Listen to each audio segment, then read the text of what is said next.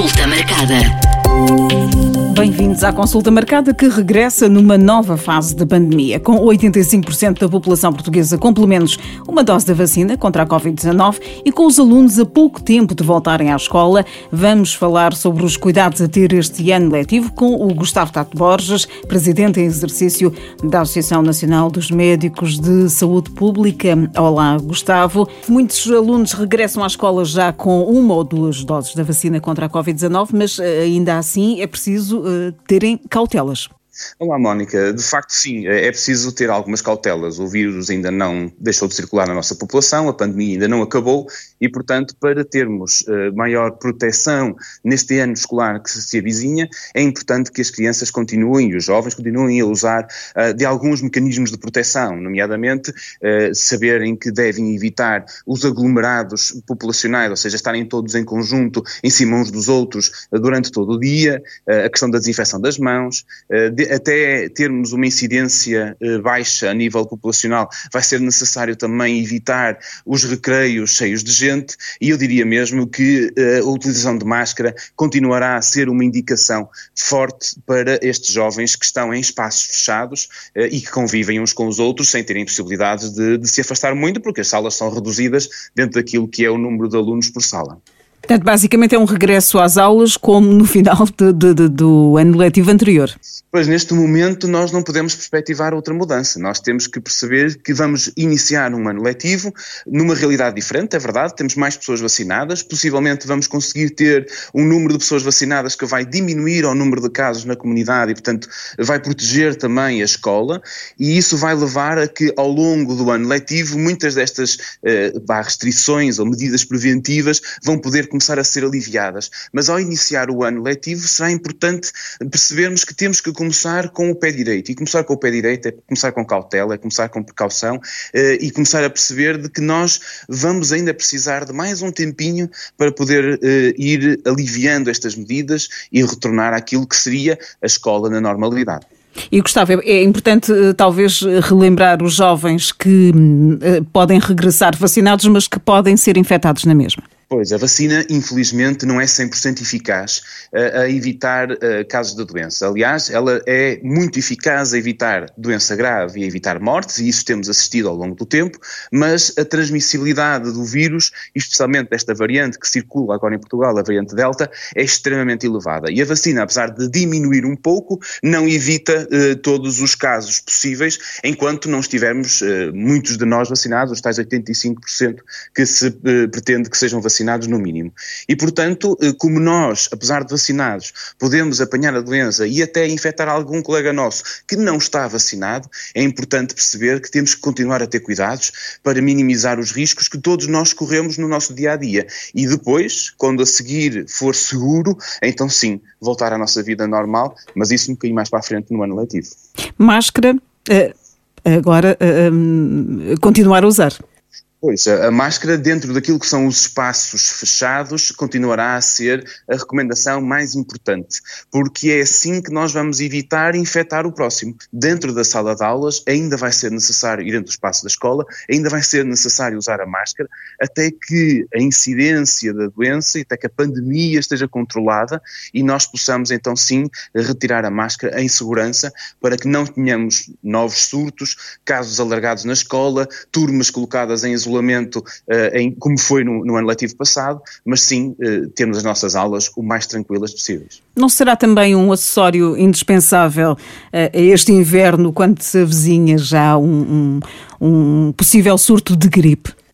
A verdade é que aquilo que nós observamos nesta época gripal é que as medidas preventivas para o Covid praticamente aniquilaram a gripe.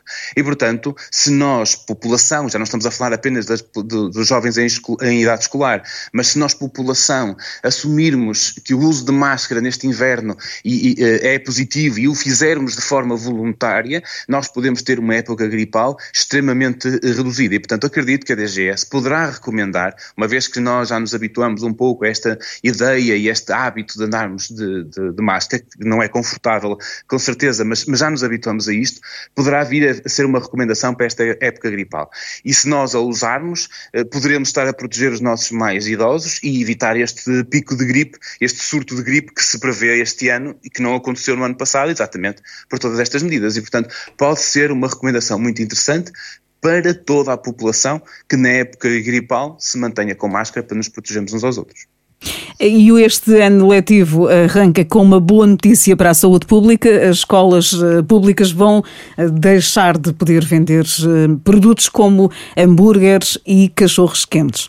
De facto, eh, eh, essa recomendação de, de, alimentação saudável já vinha sendo dada há muito tempo, não é? Os trabalhos de, de, no âmbito da alimentação saudável para minimizar o consumo de produtos processados ou não muito, ou saturados em gordura ou saturados em açúcar, acaba por ser uma recomendação tradicional deste programa. Aquilo que foi feito agora é, é tal como já foi feito para os hospitais há, há relativamente pouco tempo, antes da pandemia, creio eu, é o passar à prática daquilo que andamos a pregoar e, portanto, as escolas públicas têm todo o direito a definir, ou o governo tem todo o direito a definir que produtos alimentares quer ver vendidos na sua escola. E isto é uma mais-valia para as crianças, poderem consumir produtos mais saudáveis em vez de estarem a consumir produtos que lhes estão a, a, podem ser nocivos. Claro que isto não impede que as crianças possam ir ao outro lado buscar, mas isto faz parte da nossa cidadania, da nossa escolha, da nossa capacidade de tomar decisões em prol da nossa saúde e, portanto, é um passo em frente, eh, apesar de com certeza certeza não ser tão agradável para os jovens quando olham que já não podem comer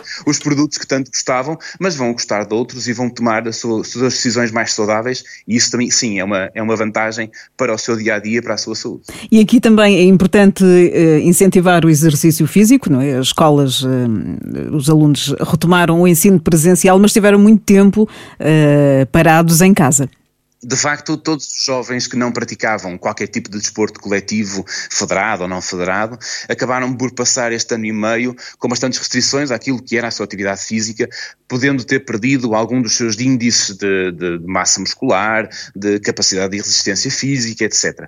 E, portanto, é bom retomarmos a atividade escolar física que vai, vai permitir que estas crianças eh, renovem o seu estado físico e recuperem aquilo que se calhar foram perdendo ao longo deste tempo. Portanto, é bom termos aulas presenciais, é bom termos exercício físico em, em ambiente escolar, também porque o convívio com os nossos colegas e amigos acaba por nos motivar muito mais do que estar a olhar para um ecrã do, do, do computador fazendo aulas de educação física à distância. E, portanto, é uma mais-valia, é uma alegria e esperemos que estas aulas possam decorrer também em segurança. Obviamente que não é possível usar máscara, mas que sejam adaptadas para que as crianças possam usufruir do exercício físico sem se colocarem em risco até que seja seguro poderem voltar a ter uma aula de educação física perfeitamente normal. E vamos voltar um bocadinho, um bocadinho à normalidade. Não é a normalidade, mas uh, uh, aproximar-nos um pouco. Consulta marcada. As vacinas contra a Covid-19 contêm grafeno verdadeiro ou falso? Esta frase é falsa porque, de facto, as vacinas, naquilo que é a sua bula medicamentosa, não descrevem nenhum componente associado ou derivado do grafeno ou o próprio grafeno, que é um produto que se está a utilizar agora ou estudar, acima de tudo, para eh, novas formas de administração de medicação eh, em certas doenças. Mas eh, este mito foi lançado por um pequeno estudo observacional feito numa universidade espanhola, mas que a própria universidade já veio dizer que foi retirada do contexto, que não é verdade e no qual não foi possível confirmar que a amostra utilizada foi de uma vacina contra a Covid porque foi entregue de forma anónima sem se saber o que estava lá dentro. E, portanto, é um mito completo de que estas vacinas tenham grafeno eh, e, de facto, é apenas uma forma de desinformação e de enganar os pais eh, que neste momento estão preocupados com os seus filhos. Para a semana há um novo tema de saúde no podcast Consulta Marcada que pode ouvir no site da M80 ou nas várias plataformas de podcast. Consulta Marcada.